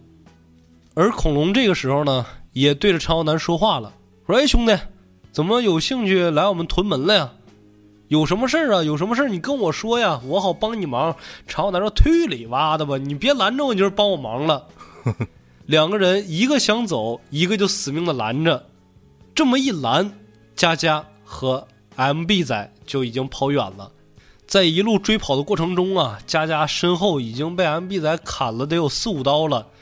只不过由于这个求生的本能啊，驱使着佳佳一路狂逃，而 MB 仔是越追越兴奋，越追越兴奋。就当佳佳刚刚跨越铁路的时候，MB 仔也追了上去。只不过呀，恶人自有天收，MB 仔没有太好的运气，直接被飞驰而来的火车就卷到了车轮之下，直接殒命当场。而佳佳也就此逃出升天，整个人音信全无了，颠了，对，就彻底的逃跑了。你这能活吗？砍那么多刀，砍那么多刀其实还好，因为毕竟不是开山刀。因为一开始也说了，是 MB 仔从兜里面掏出来的小匕首，相当于那几刀啊都是皮外伤，要不了命，就是挺疼，就疼就流血。这边呢，陈浩南看着佳佳消失在夜色之中，整个人是彻底心灰意冷了，心想说：“包皮呀，我这个当哥哥的有意救你，但你小子真没那命了。哎呀，算了，一切也都是你自作自受了，有什么事儿你就自己扛着吧。”只不过让众人没想到的是。就当包皮在终审的那一天，法官的小锤儿即将敲下来给包皮定为一级谋杀的时候，这个法院的大门被人推开了，而推开大门的这个人正是佳佳。佳佳突然出现在法庭之上，并且指出了自己是当天案发现场的唯一目击证人，他有新的线索要向法官汇报。但是我呢，对于这个香港的审判机制什么的也不是很了解。嗯，但是漫画之中是佳佳一旦出现，有了新的证据，那么这个案件就要进行重新审理了，而包皮呢，也就相当于是捡回了一条性命。佳佳跟警方的说辞呢是，肥尸在森林之中要猥亵自己，就当即将得手的时候，包皮突然出现，要救这个佳佳，于是乎跟肥尸扭打在一起。不小心才捅死了肥尸，那警方就问了：那你为什么不第一时间出庭作证呢？佳佳就说呀：说我是一个姑娘，我受到了这么剧烈的打击，我也害怕，我也怕人报复我呀。只不过我不想让好人没有好报，所以我现在做了极大的思想工作，我才出庭作证的。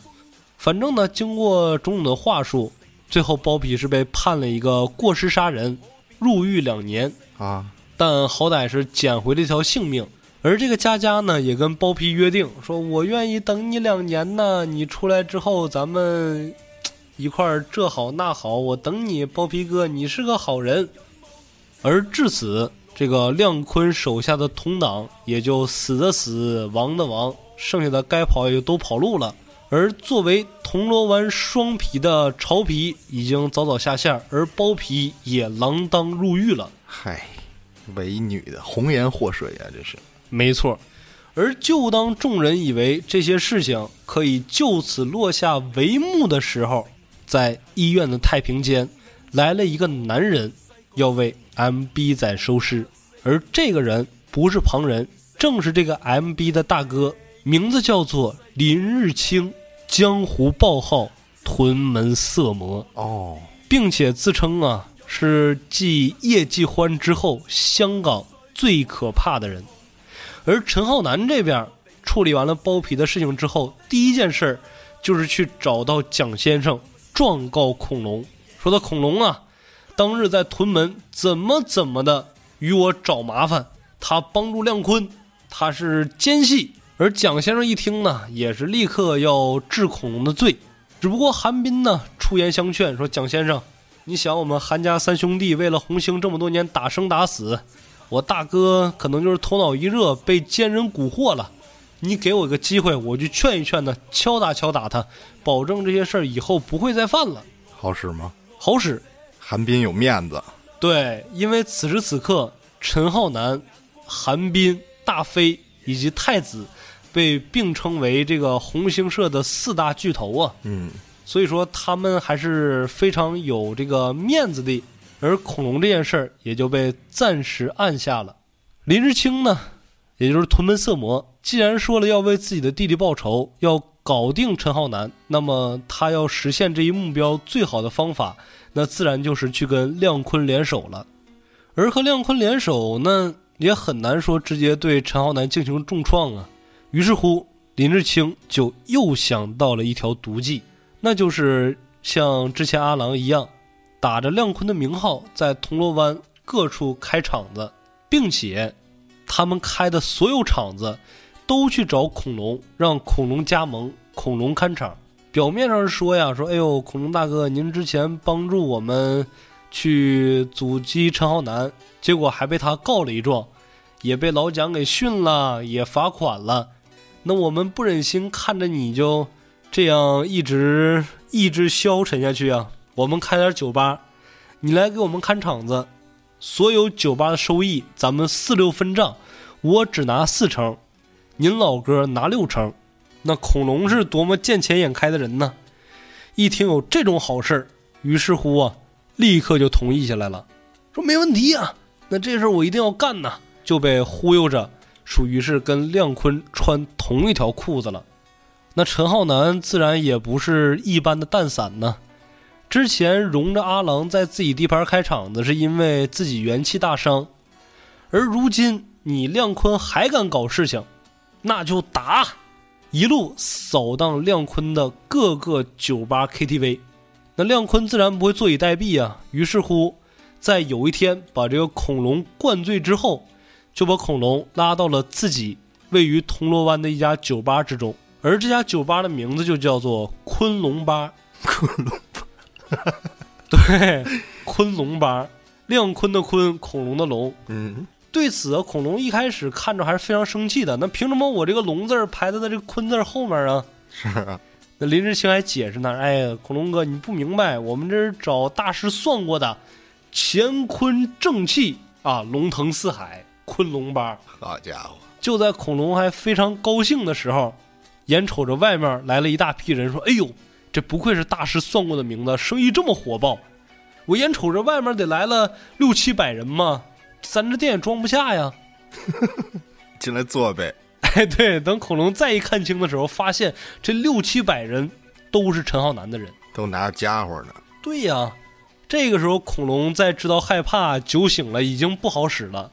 但是眼瞅着这么多人把自己堵在这酒吧里面，自己作为江湖大佬也不能直接认怂啊，就跟陈浩南开始喊话了：“说陈浩南，咱们俩是一个公司的，我不想跟你打。今天我也喝多了，这事儿是个误会，你放我走吧。有什么事儿咱明天再说。”陈浩南说：“去你妈的，走是走不了了。今天我不给你整死，我就不姓陈。”嗯。听到这话，阿郎还在旁边架火说：“恐龙大哥，你别怕他，我们挺你。那陈浩南一个小辈儿，跟你这个老大哥吆五喝六的，咱们一块上弄死他。那恐龙心里也虚呀。陈浩南大飞 versus 恐龙阿郎，这是不是一个量级的呀？你来呗，你你那么牛逼。对呀，你你上呗，你行你上呗。但是不管怎么样，陈浩南也不打算再放走恐龙了。而就当双方人马对峙的时候。从中间又杀到了四五百人的大军，这又是谁来了？而带队的人正是韩家三兄弟里面的老二和老三，分别是细眼儿和韩斌。那是陈浩南一波的呗？不，那是恐龙一波的。恐龙是老大吗？啊，那不是过来敲打他了吗？敲打归敲打，那是好说好商量叫敲打。现在陈浩南就是想要恐龙的命。这个韩斌自然得临阵倒戈，护着自己的哥哥呀！啊，毕竟血浓于水嘛。于是乎，韩冰就跟陈浩南喊话了，说：“阿南呐，咱们都是一个字头的，我看你也不是那莽撞的人。今天这事儿明显就是亮坤摆了我大哥一道，咱们两个以后有什么事儿慢慢聊。今天先把我大哥放走，我转过头来帮你打亮坤，你看这事儿好不好使？没没有道理啊！”陈浩南说：“那必然是不好使啊！为啥呀？你大哥一而再、再而三的坏我好事儿，我今天不蒸包子，我争口气。你想把他带走可以，留下他一条胳膊。我靠！韩冰也是这话呀！我靠！我是不是给你脸了，陈浩南？你是不是不知道自己姓啥了？恐龙，细眼儿，我韩冰，再加上这个阿郎，你一家顶得过我们四家吗？啊，你喝假酒了吧？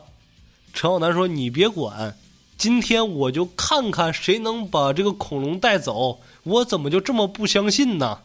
韩冰发话了：“陈浩南，你别不信啊，你就是个 gay 儿？今天我韩冰要带走的人，我从来就没听说带不走的。”哎呦，哎，一把就把他大哥恐龙揽在怀里了，说，陈浩南，你睁大你的狗眼，你看好了，我现在就带我哥走，我看谁敢拦我一下。说着话，这韩冰真就把恐龙揽在怀里，然后韩家三兄弟大摇大摆的。就从陈浩南面前走了，给陈浩南气的呀！但是仔细想想，都是一个公司的，如果两边人马打起来，让亮坤坐收了渔翁之利，确实不合适。于是乎，只能调转枪头，继续扫荡这个亮坤的场子。这次还真让这韩冰给装着了。合着刚才这口嗨呢呗，陈浩南，就是他寻思。吓唬吓唬韩冰，看能不能拍唬住。嗯，只不过这韩冰也不是孬种啊，江湖报号滨泥虎，当年这名声比陈浩南响多了。你靠这点话术，你唬人家哪能唬得住啊？让人家骂了一狗血淋头，最后也把人给放走了，多没面子，属于是挺尴尬。打正主呗，出出气。打正主那就好说了呀，那打亮坤的人，那还不是随便打打吗？等这一晚上完事儿之后，第二天陈浩南再次紧急找到蒋先生，就开始哭诉自己的遭遇了。说：“蒋先生哦，这日子是过不了喽，这没法活了。那韩家那哥仨一个个忒不讲理了啊！这当着那么多人面骂我，跟骂狗损似的，你必须得管一管了，他们要翻了天喽！”那蒋先生一听这话，那自然就是把韩家三兄弟等等话事人全都找过来了，并且一上来就质问韩斌说：“韩斌，一个公司的人自己打自己人，很光荣吗？啊，你大哥现在背信弃义，投入了这个亮坤门下，那阿南想去执行家法，你还拦着，你是什么意思呀？”韩斌这时候也非常有脑子，直接告诉蒋先生：“蒋先生，我大哥确实做的非常不对。”我已经替您执行过家法了，我已经把他逐出红星了。蒋先生一听说你小子挺贼呀，什么叫逐出红星啊？哦，逐出红星就完事儿了，就算了，就没别的了。那韩冰说：“是啊，他已经逐出红星，你还想怎么着？你还想怎么着啊？”给蒋先生气都不会说话了，是吧？啊，那好，那既然他现在已经不是红星人了，那我们作为黑社会，我现在下令我要整死他也很正常吧？那你就是为难我喽。啊，对呀，那你就是为难我喽。嗯，我韩冰真是那个软柿子吗？啊，我为红星流过血，我为你蒋天生负过伤啊！啊，想当年那个什么什么战役，我出了多少多少人啊？我是自掏腰包，我帮红星顶过困难啊！在哪个哪个战役，我韩家三兄弟带着自家人马，我去帮你打天下夺地盘儿。啊，今天发生这么点事儿，你就跟我明算账了，蒋先生，不是这么话说的吧？怎么办呀？那大飞从旁边看也不干呢，说啊，行啊，韩斌，你小子对社团做过贡献，就可以为所欲为了，都翻旧账了啊？哎，对呀，那赶明所有对公司做过贡献的人，那都可以为所欲为了呗。反正两方人马是唇枪舌战，一时之间还真没有个定论。别内讧啊！直到是后来呀。这个阿南一拍桌子站起来了，说：“蒋先生，韩斌大哥，我陈浩南呢也不给各位找麻烦。既然现在这个事情无限的上升，咱们不如大事化小，就把它归类于我陈浩南和恐龙大哥我们两个的私人恩怨。我们两个人一对一的单挑，打生打死各有天命。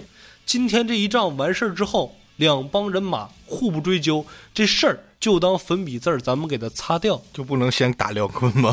不行，就是这个事儿，先解决内部斗争，再解决对外矛盾。好家伙！而眼见陈浩南把话已经说到这个地步了，韩冰实在是没理由，没法再说些什么了。对呀，并且韩冰也相信自己的大哥实力还是可以的。陈浩南昨天刚扫了一晚的场子，恐龙就算吃亏也不会吃太多亏。于是乎，就答应了这场单挑。陈浩南跟恐龙两个人出了这个红星总部之后，在大街之上摆开架势，就缠斗到了一块儿。咱要说这恐龙啊，作为疫区的话事人，也确实不是松主。两个人缠斗在一起的时候，这个恐龙就成压制之势，一直压陈浩南打，并且呀，找准机会一直攻击陈浩南昨天晚上的伤口，把腰腹的伤口啊，什么肩胛骨的伤口啊，全都给打裂开了，而且越打越顺手，越打越自信。只不过他没想到的是，这些破绽都是陈浩南故意卖给他的。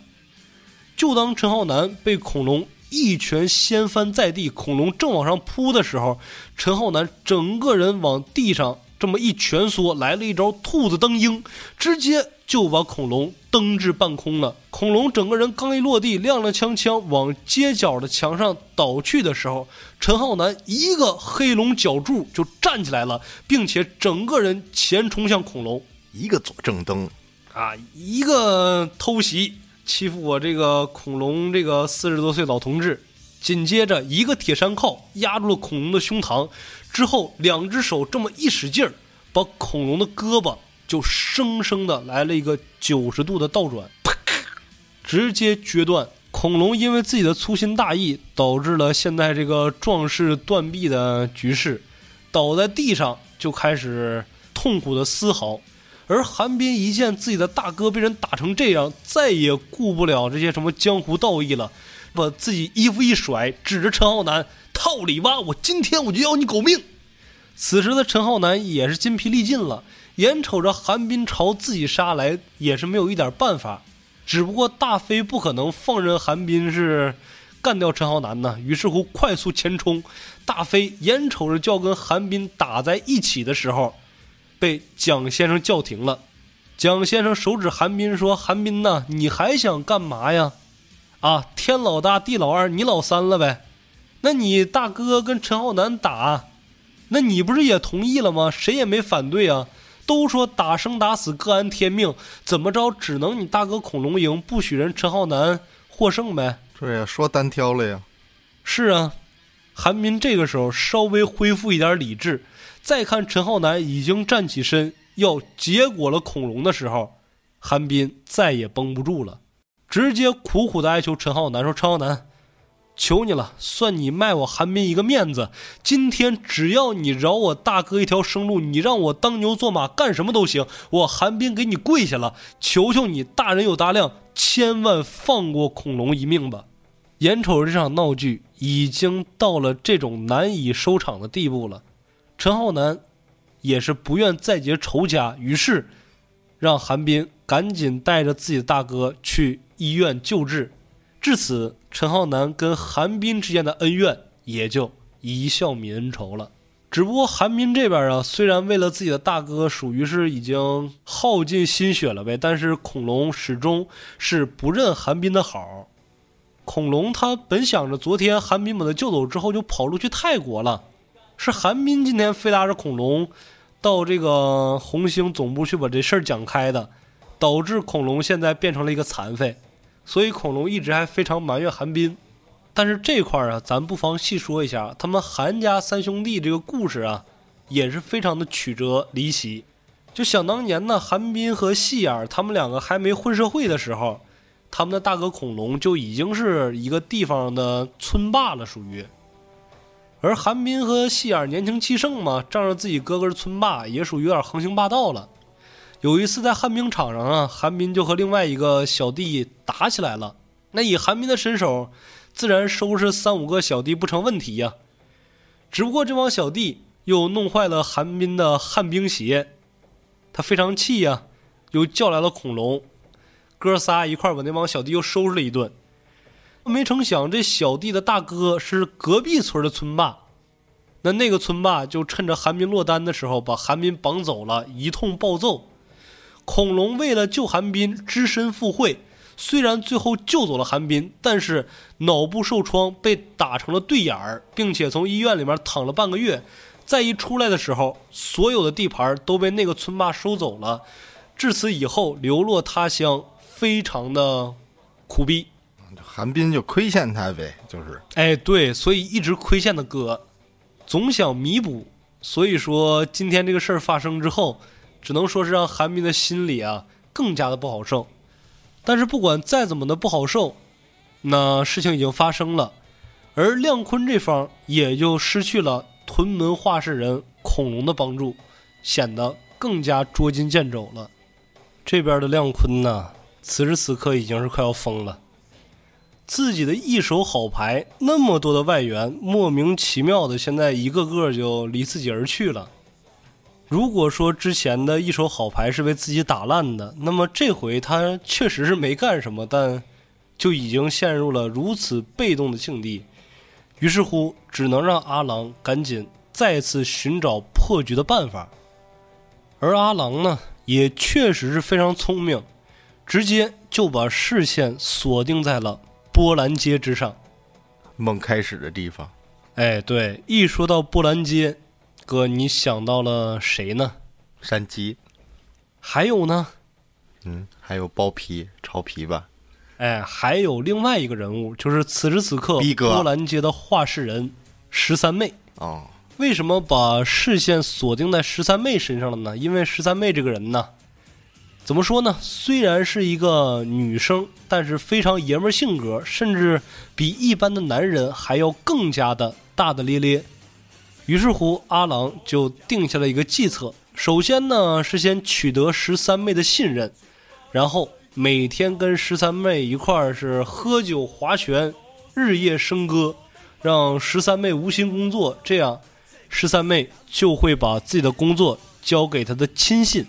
到时候，阿郎只需要发挥自己的把妹技巧，再把这个十三妹委以重任的亲信把到手之后，两个人双宿双飞，这样就能让十三妹的亲信把十三妹手底下所有的什么股票啊、各个地方的经营权呐、什么经营执照啊，通通的骗到手，然后为自己回血。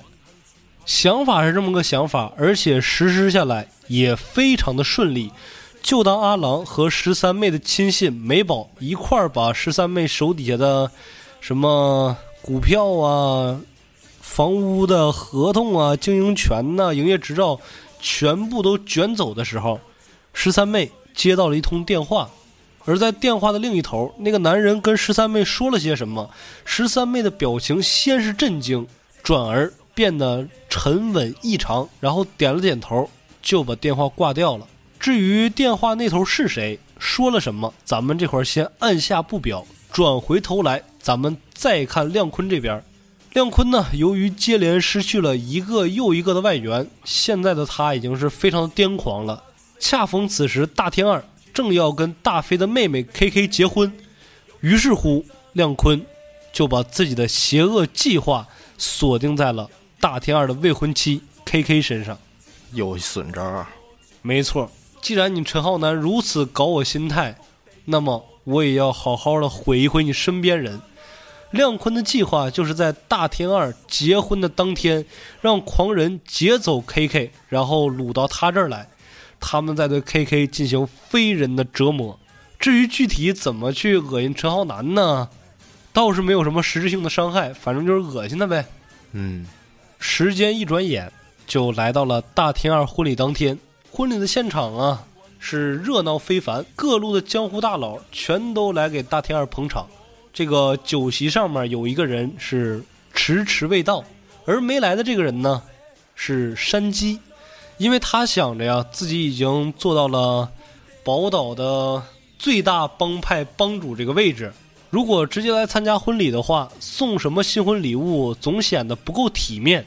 于是乎，就想着我在大天二结婚这天，我狂扫亮坤十几个场子，直接挣足了牌面，就拿这个当做给大天二的新婚礼物，这多有面子呀！说干就干，也没含糊。山鸡狂扫亮坤十来个场子，并且每扫一个场子。就在墙上留下一句话：“亮坤，我干你老木，啊，丢雷龙毛。”之后才心满意足的来到了婚礼现场。只不过呀，当山鸡刚踏入婚礼现场的时候，发现现场已经乱作一团了，因为此时此刻新娘 K K 不见了，而陈浩南一看到姗姗来迟的山鸡啊，一头大汗，整个人还眉飞色舞的，就问山鸡说：“山鸡，你干嘛去了？”山鸡自然就把自己的光辉战绩全部告诉了陈浩南。而陈浩南也没含糊，上去就是三拳两脚加一个大逼斗，就把山鸡给掀翻在地了。多冤呢！是啊，并且指着山鸡破口大骂：“你疯了啊！你没长脑子吗？大天二婚礼这个时候你还从外面搞事，现在好了吧？搞到现在这样，K K 被人劫走了。如果 K K 有个三长两短，你怎么跟阿二交代？”山鸡此时就是。各位听众，表情包第二排的第三个表情啊，嗯，开个玩笑，就是那个黑人问号，说啊，What the fuck，跟我有什么关系啊？而此时的陈浩南呢，其实说白了就是急疯了，不管三七二十一，就把这一系列的事情全都归罪在山鸡头上了。嗯，而山鸡此时此刻已经不是曾经那个小弟身份了，人家挺有排面的。结果被陈浩南这么劈头盖脸的一顿打骂，自然心里面也很难受啊。也就是从这个时候，兄弟二人之间产生了隔阂，并且这个隔阂越来越深，导致几十年后福田制品厂红星八大壮士无一幸免，全部被山鸡杀之而后快。嗯，从这儿埋下了伏笔呗。哎，对，之后的就是后话了。咱们接着再说这边，大天二的新婚妻子 K K 被劫走之后，大天二他们肯定是急忙去寻找啊，只不过一时之间也找不到亮坤的老巢在哪儿。而就在他们寻找的这个阶段，K K 算是遭了殃了。K K 被亮坤抓走之后，先是被亮坤无情的给凌辱了。亮坤完事儿之后，林日清上，林日清上完，狂人上。狂人上完之后，亮坤再上。亮坤上完之后，把手底下二十多个小弟叫过来，挨个上。我靠！再瞅这人都已经被玩烂了。而也就是这个非常人间炼狱一般的景象，这些声音吵醒了在二楼房间里面睡觉的阿郎。阿郎就非常气愤的穿上衣服就来到一楼了，一脚把门踹开，说：“操你们妈，让我康康。”啊 啊！说说不睡觉了，大晚上的啊，一个个的这么有劲儿，这么有劲儿，出去都搬砖去，疯了吧？一帮小弟一看着阿郎来了，赶紧凑上前来就开始谝呢，说：“哎呦哥，今天坤哥请客啊？说请什么客啊？说那个刚把大天二的媳妇 K K 抓过来了，然后坤哥说人人有份呢。那既然……阿郎哥，你来了，那你先来吧。你完事儿之后，我们再上。嘿呀，阿郎一听这话，血贯瞳仁，咬碎了后槽牙呀，就恨自己怎么没早点发现呢，导致自己好哥们的妻子受到如此之大的欺辱。于是乎，攥紧铁拳，就把周围的这些人打了个人仰马翻，并且喝退他们，让他们有多远滚多远。然后直接就冲到了 K K 旁边，脱下了自己的衣服披在 K K 身上，掏出腰间的小刀，把 K K 松绑了，并且叫醒 K K，告诉他说：“哎呦，别怕别怕，我是阿郎啊，我现在来救你了，我这就带你出去。”阿郎从 K K 的眼中，并没有看到获救之后的欣喜，反倒是一脸的惊恐之相。还来不及，阿郎转头就感觉自己的后腰之上受到了猛烈的冲击，就跟被泥头车撞了一样，整个人立刻就弹飞了出去。还没等阿郎爬起身来，直接一大口鲜血就喷了出来。阿郎艰难扭过身去，再一看，原来是狂人已经杀到了。如果放在平时啊，阿郎如果对上狂人这样的选手，肯定是选择夺路而逃。但是今天阿郎实在没地方逃了，因为如果他逃了，那 K K 难免遭遇不测，于是乎只能咬牙拼命的奋战，一边打一边往外退。只不过狂人也不是怂主啊，他怎么可能让这两个人就这么全虚全影的逃出升天呢？于是乎是开足了马力，两只手已经化作铁锤，在空中来回翻舞，打的阿郎是频频吐血呀。最后更是一拳爆出，直接把阿郎和 KK 从三楼的窗户轰出窗外呀！但是也就是这么一轰，反倒救了 KK 和阿郎，因为当两人飞出窗外跌落在草坪上的时候，大天二等人也正好赶到这里。嗯，这阿郎是不是就叛变了？对，阿郎就算洗白了。哦，大天二看到 KK 和阿郎之后，算是。一眼明白了事情的全程，一边交代阿郎赶紧带 KK 去医院，一边叫上自己的大舅哥大飞，就跟这个狂人站到一处了。咱们要说呀，这边大飞和大天二终归是小队人马，说白了，这是人家亮坤的总部，两个人以及七八个手下在这儿打的是越打越艰难，越打越艰难。不出十分钟，大天二身上已经被开出来二十多道口子了，大飞更是严重，最深的一条伤痕在他右腿，已经能隐隐约约的透过皮肉看见大腿骨了。眼瞅着两个人就要命丧当场，好在陈浩南带领其他猛人赶来救场。陈浩南也不含糊，直接拔出日本战刀，挥舞着战刀冲进人群之中，就救下了。大天二和大飞之后，整个人便只身匹马的冲进了亮坤的总部。狂人本想上前追赶陈浩南，只不过此时的狂人自己也是泥菩萨过河，自身难保。因为对上狂人的，并不只是一两个人，也并不只是两三个人，而是一下有整整六个人。是他不是喜欢打老弱病残吗？这回围殴他一遍。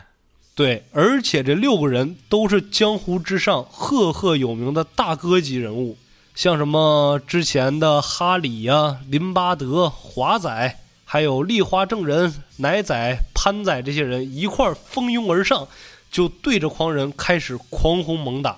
这回能给他拿下了吧？这回拿下狂人只是时间问题呀。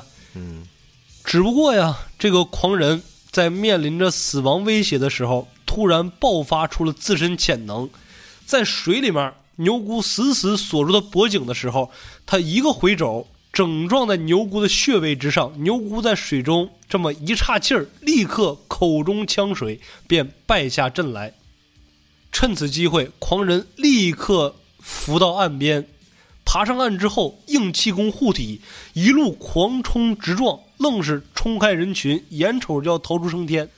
就在狂人要夺路而逃的时候，眼前一辆吉普车拦住了他的去路，而车上下来的人正是宝岛巨人天收。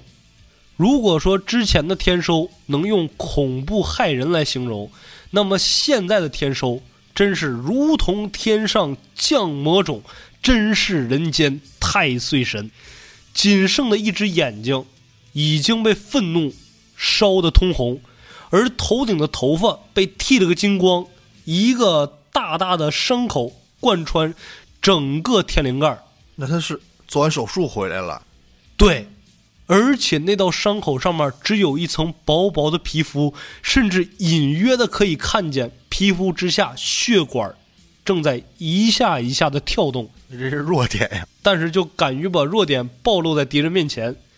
并且，就当其他那六个猛人追逐而上的时候，狂人一声大喝，喝住了众人，开口道：“各位兄弟，我知道你们对眼前的这个狂人都有深深的愤恨，但是今天这个人必须得让我天收来杀。就当我天收欠各位一个人情，等什么时候我天收被狂人打死了，你们再一拥而上杀掉这个人也不迟。”说罢，这个天收啊，大手一伸，一拳就打爆了街边路灯，整个场景一下变得昏暗起来。这样，让视力本就受损的天收啊，有了一丝丝的反转。因为按照老话来讲啊，一般眼神不好使的人听力都还不错啊。他把路灯一打灭了，他视力不好的这个缺点就被遮盖住了。大家都一样呗。对你这个时候，我天收看不清，你狂人你也看不见呢。于是乎，在这昏暗的环境之下，天收和狂人就站在一处了。此时从地狱中走过一遭，如同二次降生的天收，比起之前可谓是更加的狠辣，打的狂人节节败退。狂人虽然有意瞄准天收的弱点，多次向头顶去攻去，只不过讨不到一点好处，反倒是他这种猥琐的行为彻底激怒了天收。小子，你不是看我头上有伤口想打我头吗？好啊，那我就把我这头送给你。说完这话之后，天收的头锤就好像不要钱一样，疯狂的。朝着狂人的面门就撞过去了，一路上顶着狂人的攻势，就跟机器人一样疯狂的前冲，愣生生的把狂人的身躯打进了墙里面。那咱说到底呀，他天收再厉害，终究是肉体凡胎。狂人运足了硬气功，一脚就把天收给踹翻在一旁，紧接着上去就疯狂的补拳。而天收呢，在狂人的一番狂轰乱炸之下，渐渐的也就没了动作。就在周围的众人都以为天收死了，蜂拥而上的时候，狂人也爆发出了极大的战斗本能，顶着丽花正人的什么双鬼拍门呐，就硬生生的把其他周围的人全都打退，然后腰马合一，愣生生的就抬起来。天收开来的那辆吉普车，然后把吉普车的车轮对准天收的脑袋，砰的一下就放下去了。成功了吗？按理来讲，此时此刻的天收脑袋应该就已经被压爆了。嗯，就当狂人放松警惕的时候，天收猛地一转，之后拿着自己的右脚对着狂人的下体，咣咣就是两脚。原来呀，刚才天收。被狂人踹翻在地不假，被一顿猛烈输出不假，只不过天收是佯装不敌，假装自己晕过去，就等狂人露出破绽之后，给他来这两个致命打击，啊，致命的都打在机上了。紧接着，就当狂人吃痛的时候，天收直接翻身上车，开足马力就把狂人撞到了墙里面，狂人的腰部以下已经被撞烂了。这个时候的狂人就已经是强弩之末了，疯狂的大喊啊，好疼啊！啊，你天收你怎么能这么卑鄙呢？天收，废话，你教的。只不过呀，这个狂人非常的阴损，在临死之前大喊：“我不能一个人就这么死了，我临死之前我也得拽个垫背的。我这还知道一个秘密。”之后，狂人对着天收喊了些什么？等狂人说完了自己所谓的秘密。天收也不含糊，直接上去就了结了狂人的性命。再看单枪匹马杀到亮坤总部的陈浩南，在亮坤总部中疯狂地找寻着亮坤，而此时亮坤呢，其实已经跑到了自己房间的密室里面，整理保险箱中的金条，打算逃出升天。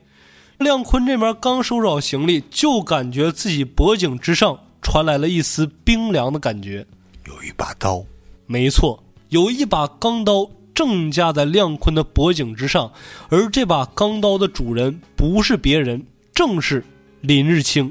他也反水了，反水了，因为现在亮坤兵败如山倒，眼瞅着亮坤要卷钱跑呢，林日清自然也是想分一杯羹啊。哦，拿这个钢刀就顶在了亮坤的脖子上，而亮坤也不含糊，掏出了自己随身携带的手枪，就顶到了林日清的弟弟上。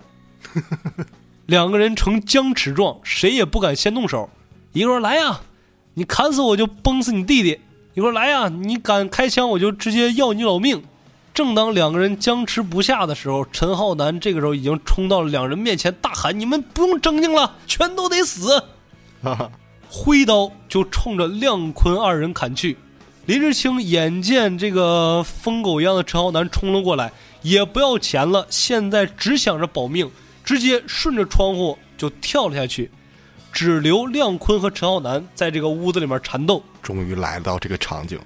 亮坤本身就身材瘦小，打不过陈浩南，再加上之前受了那么重的伤，只能仰仗着手上有一把手枪，在房子里面来回游走，逮机会冲着陈浩南开枪。在闪转腾挪之际，虽然没中致命伤，但是左侧的肩胛和右侧的小腹也是中了两枪。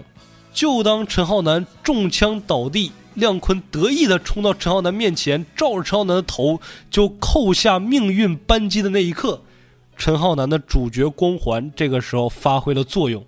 亮坤的枪卡壳了，眼瞅着自己手中的手枪没法了结陈浩南的性命，亮坤只能是抡起来左手的皮箱，照着陈浩南的头就一顿猛砸，砸的陈浩南是满脸的鲜血。然后亮坤这个时候才夺路而逃。那眼见亮坤要跑，陈浩南自然是拼命的往前去追。就在陈浩南追到亮坤身后的时候，发现亮坤已经修好手枪，转身再次拿枪对准了陈浩南。陈浩南这次反而没了之前的慌张，而是缓缓的解开了自己身上的衣服。这个时候，亮坤才发现，刚才真是自己命大呀！陈浩南的腰上缠着了满满一圈的炸药，而刚才自己那一枪险些打爆陈浩南身上的炸药。我靠，陈浩南这干嘛要拼命啊？对呀、就是我别活，你也别活了，咱们一块儿以救以救吧。哇，那亮坤眼见着陈浩南有如疯狗一般，只好一把把手枪扔到一边，再次夺路而逃。那此时的陈浩南就不再惧怕亮坤了呀，冲上前去就跟亮坤扭打在一起，三下五除二就把亮坤打倒在地，然后拽着亮坤的腿，愣生生的把他扔回到了一开始亮坤的基地里面，然后从身上解下来炸药，点着引线就扔进了亮坤的基地之中。啊，随着火光冲天，亮坤就消失在了火海之中。只不过这次的陈浩南呢，没有像前两次一样不懂得补刀，这次陈浩南就守在门口，点燃了一支香烟，等着亮坤一点一点从火场中爬出来。这这还没死啊？此时的亮坤整个人已经如同焦炭一般，烧的就跟一个小黑猴一样了。那根烟就是死亡倒计时呗。对，亮坤爬出火海之后，发现陈浩南就挡在他求生的去路之上。此时的亮坤已经明白了自己最终的处境了。于是乎，亮坤双手抓住陈浩南的腿，开始疯狂的求饶，说：“阿南呐，南哥，不至于啊！你看咱们两个认识这么多年了，咱们是从小一块长起来的呀，你忘了当年那个杯子了吗？”啊，你还敢提？啊，你还敢提？啊，开玩笑，肯定没提杯子呀，反正就各种求饶，说咱们两个不至于闹到今天这个田地啊。陈浩南说，确实不至于，只不过中间这些种种的事情发生，直到今日，回头已经太难了。于是乎，大手一伸，就抓住了亮坤的衣服，然后将亮坤整个人拎起来，狠狠的投掷进了火场之中。啊，伴随着火势一点点的熄灭，亮坤的声音也是越来越微弱，直到最后，亮坤烧死在了火海之中，连灰儿都不剩了。碳化了。对，至此，亮坤罪恶的一生到这儿也就彻底完结了。哎呀，至此为止，亮坤虽然死了，但亮坤阵营中的林日清他可逃走了。嗯，说逃走也不尽然，因为当林志清冲出房间的时候，就已经被大天二看见了。大天二想到这个人也是侮辱自己妻子中的一员，于是乎开车就追过去了。也不知道是赶巧了还是命运使然，两个人你追我赶，就追到了屯门的地界。林志清眼瞅着自己的车被别下来，也不含糊，立刻弃车而逃，冲进了屯门的小巷子里。而大天二眼瞅着林日清要跑，也是急忙的去追。只不过说到底啊，这屯门色魔对于屯门的地界自然是轻车熟路，几个埋伏就给大天二打得浑身是伤。嗯，而就在林日清以为自己已经占尽先机的时候，手持钢管就要了结大天二的性命。只不过这大天二啊，也是打歹出身，即使身负重伤，也不是一个整天玩女人虚的不行的林日清能解决掉的。三下五除二，也是制服了林日清。就在大天二稍微松懈，想回口气儿的时候，林日清突然从地上窜起来，挟持住了一个路过的女子，并且要求大天二放下武器，要不然就当着他面杀了这个姑娘。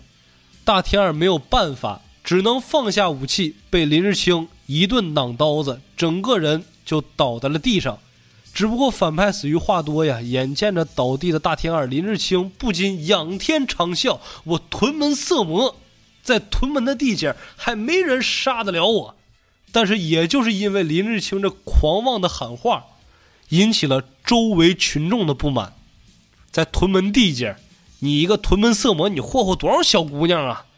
多少人还找不着这冤亲债主呢？你今天自己露面了，好多人憋着干他呢。对呀，于是乎，这些群众自发的拿出了自己家的农具，有拿着钉耙的呀，有拿着擀面杖的呀，有拿着这个炉钩子的呀，就冲上来了。这个场面就像极了当年这个乌鸦被那个牧师干的那个桥段 啊！我叫这帮乡亲们信耶稣，他们未必会信。你看我叫他们砍人，他们去不去？于是乎，就上演了屯门街头数千人追打屯门色魔的场景，以至于到最后啊，这个屯门色魔看着街边巡逻的阿 Sir，直接冲上去了，我是屯门色魔，自首去了，快逮捕我！我是屯门色魔，你们赶紧抓我，赶紧抓我呀，把我带走啊！啊，抓他了吗？这阿 Sir 一看，说这么多人追你，你不要连累我呀！一脚把屯门色魔踹到一边，然后回冲锋车上开走了。啊，说几千人追你。我现在把你抓走，你想把我一块连累死啊？最后这个屯门色魔就死在了屯门人民的力量之下。至此，亮坤阵营全数覆灭。那到此，随着亮坤和他的这帮蛇鼠兄弟们一起阵亡，那咱们这篇亮坤人物志也到此就完结了。但是在这儿呢，我再给大家一个小小的彩蛋。嗯。这个彩蛋就是当时狂人说出来的秘密到底是什么呢？哎，其实就是当年在这个澳门地区，狂人犯下了杀害陈浩南全家罪行的时候，并不只是狂人一个人啊，还有谁呀？当时哈里也在场哦，哈里给了那个阿明一个痛快吗？啊，那哈里他没说他在场，他说他不在是吧？对啊，他当时不是骗陈浩南吗？说。我当时没在场，都是匡人干的。但实际上，匡人把哈里也在场这个事儿告诉了天收。嗯，而天收深知啊，这个话真假还未尝可知呢。但一旦说出来，肯定又引起新一番的血雨腥风。于是乎，就没跟陈浩南说这件事儿。只不过在陈浩南、山鸡、天收等人道别的时候，这个天收跟陈浩南寒暄的场景。让哈里给看见了，啊！哈里做贼心虚啊，以为天收跟陈浩南说出了这个所谓的秘密，于是乎他没憋住，他就跟陈浩南坦白了。那陈浩南听到这个消息，自然是有如五雷轰顶啊，也是个仇人呀。对呀，虽然这个哈里属于是自己坦白的这件事情，并且当时为了给陈浩南小外甥一个痛快，但说到底，也是杀害自己亲人的仇人呢。虽然没有难为哈里，但是也把他从自己身边赶走了，并且让他以后不要再从香港出现，否则到了那个时候，两个人刀兵相见，可就没有情分可言了。哦，还算仁义。嗯，那行，这这个亮坤篇正式落下帷幕了。那今天这期节目咱也就聊到这儿，感谢您的收听，咱们下期见。